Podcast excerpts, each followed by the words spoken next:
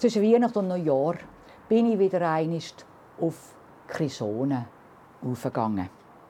Ich war schon lange nicht oben.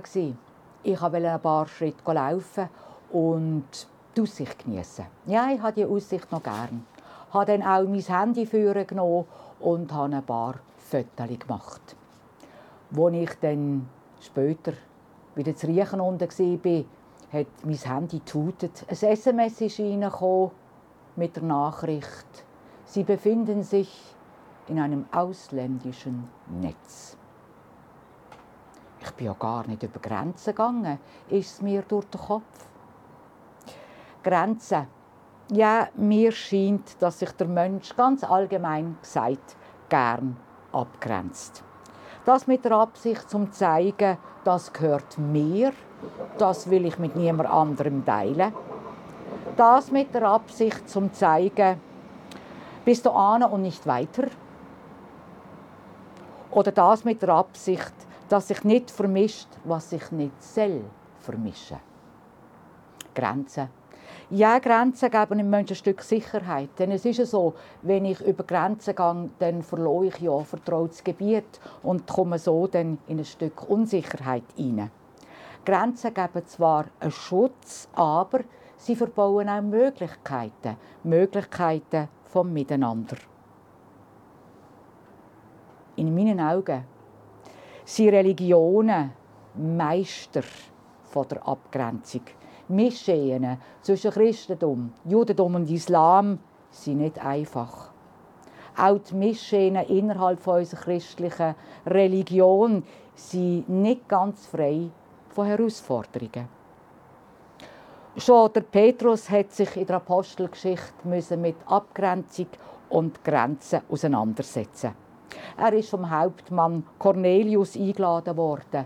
Der Cornelius ist nicht jüdisch und eigentlich hat der Petrus gar nicht ihn dürfen besuchen, laut Gesetz.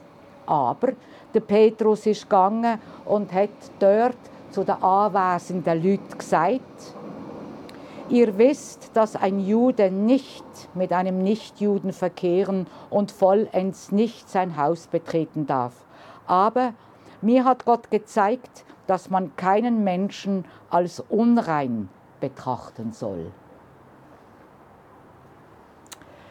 Der Petrus hat hier einen neuen Weg eingeschlagen, aber er hat ja immer noch die Regeln von rein und unrein im Kopf gehabt. Natürlich, mit denen ist er ja gross geworden. Und die Regeln haben ihm Zweifel ausgelöst. Und doch, und doch der letzte Zweifel hat er können ablegen, wo er eine Grenze überschritten hat. Wo er vor dem Cornelius gestanden ist, hat er können sagen: Jetzt begreife ich wirklich, dass Gott keine Unterschiede macht er liebt alle Menschen, ganz gleich zu welchem Volk sie gehören, wenn sie ihn nur ernst nehmen und nach seinem Willen leben. Ja, Gott sprengt Grenzen. Gott hebt Grenzen auf. Umso erstaunlicher ist es für mich immer wieder, dass eben gerade Menschen in seinem Namen Grenzen aufrichten. Gott aber überwindet Grenzen. Die Grenze zwischen Gott und Mensch, das haben wir ja gerade an der Weihnacht gefeiert. Gott macht keinen Unterschied. Eigentlich ein revolutionäres Verhalten. Ein Gedanke, der alle Menschen auf der Welt umfasst und Grenzen aufsprengt. Ich bin nicht Gott. Ich bin nur ein Mensch und bleibe ein Mensch. Und darum bin ich ja auch froh, dass es Grenzen gibt. Denn Grenzen schaffen neben der Sicherheit auch Klarheit. Aber eben, aber ich spüre auch, wie schön es sein könnte, wenn eigentlich die Welt umspannende Gemeinschaft da wäre. Ja, was wäre das für eine Welt? Der Frieden wird wachsen, Neid verschwinden Gewalt zu einem Ende kommen und Gerechtigkeit wäre da. Eine Welt, wo Frieden und Liebe alle Grenzen wird überwinden. Träumen ist zwar schön, verändert aber nicht viel. Und darum will ich bei mir anfangen.